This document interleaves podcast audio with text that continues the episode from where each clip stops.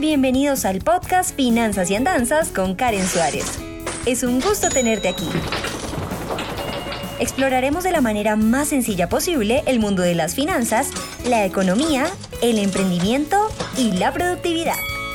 Y claro, te contaré algunas de mis andanzas. Aquí vamos. Hola, ¿qué tal amigos de YouTube? Uy, casi saludo con mi canal de YouTube. Nuevamente con todos ustedes, Karen Suárez. De hecho, saludé como en mi canal de YouTube. Oigan, qué pena el desliz ahí. Eh, bienvenidos a un nuevo episodio más de Finanzas y Andanzas.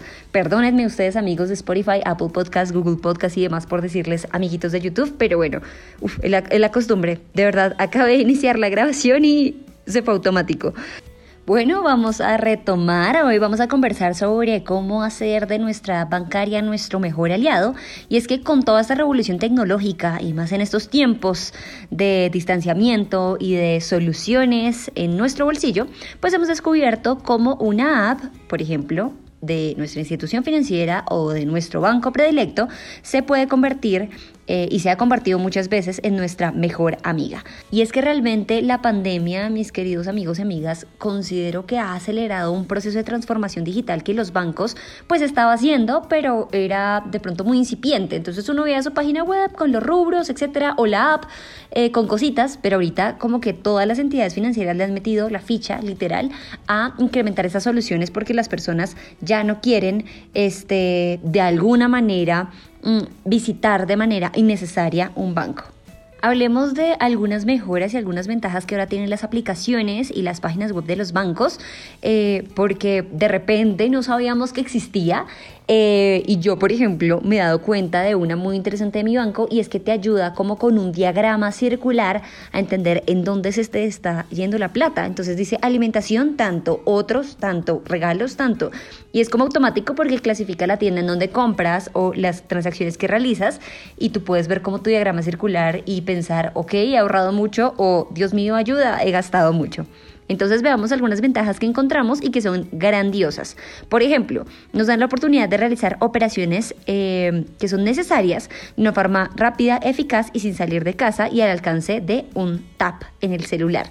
Por ejemplo, una transacción este, entre mismos bancos, eh, incluso también se pueden hacer transacciones desde diferentes bancos con inscripción previa en la página web. O también han habilitado pasarelas de pago en donde tú puedes hacer a través, por ejemplo, de PCE una transacción o un abono de algo eh, pues que sea necesario para ti. Adicionalmente, nos permiten llevar a cabo trámites sin necesidad de usar la tarjeta bancaria ya que es muy fácil retirar dinero de un cajero con el celular, pagar recibos, realizar transacciones, consultar los saldos y movimientos sin necesidad de tener pues la tarjeta y de ir al banco y hacer esa consulta de manera física y presencial.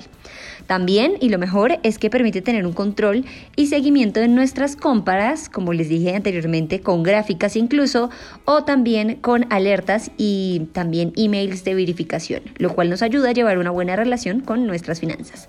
Algo que también nos encanta muchos, y más si somos de poca paciencia, es que se agilizan los procesos. Por ejemplo, las apps a veces ofrecen soluciones digitales sencillas, es decir, por ejemplo, ah, permiten hacer pagos con QR para no tener también que llevar la tarjeta, nos permiten eh, consultar de una vez cuánto es el costo de las transacciones eh, y también agiliza mucho el proceso eh, de, por ejemplo, la consulta de saldos o si ya entró un pago o no. Muchas veces la empresa uno le escribe, bueno, ya le llegó el pago, uno solo abre la app y mira y dice sí o no. Entonces, eso también nos lo facilita. Entonces, las plataformas y las páginas web son digitalmente intuitivas y permiten realizar una serie de acciones de una forma muy eficiente y rápida. La mayoría tienen un diseño eh, sencillo, visualmente hablando, y también funcional. Esto se adapta a las necesidades de cada uno y también de los usuarios. Yo estoy encantada eh, con el avance tecnológico que han tenido las instituciones financieras. Espero que sigan avanzando y que faciliten otras cosas que uno a veces dice, ¿por qué todavía no tienes esto? Eh, démosles el 2021 que al parecer pinta igualito al 2020, a ver con qué nos van a sorprender. Em, los espero mañana en un nuevo episodio de Finanzas y Andanzas. Visítenme también en mi página web www.karensuarez.com y también en mi canal de YouTube. Asimismo, síganme en mis redes sociales, Facebook, Instagram, TikTok, Twitter, LinkedIn y más. Nos escuchamos mañana. Chao.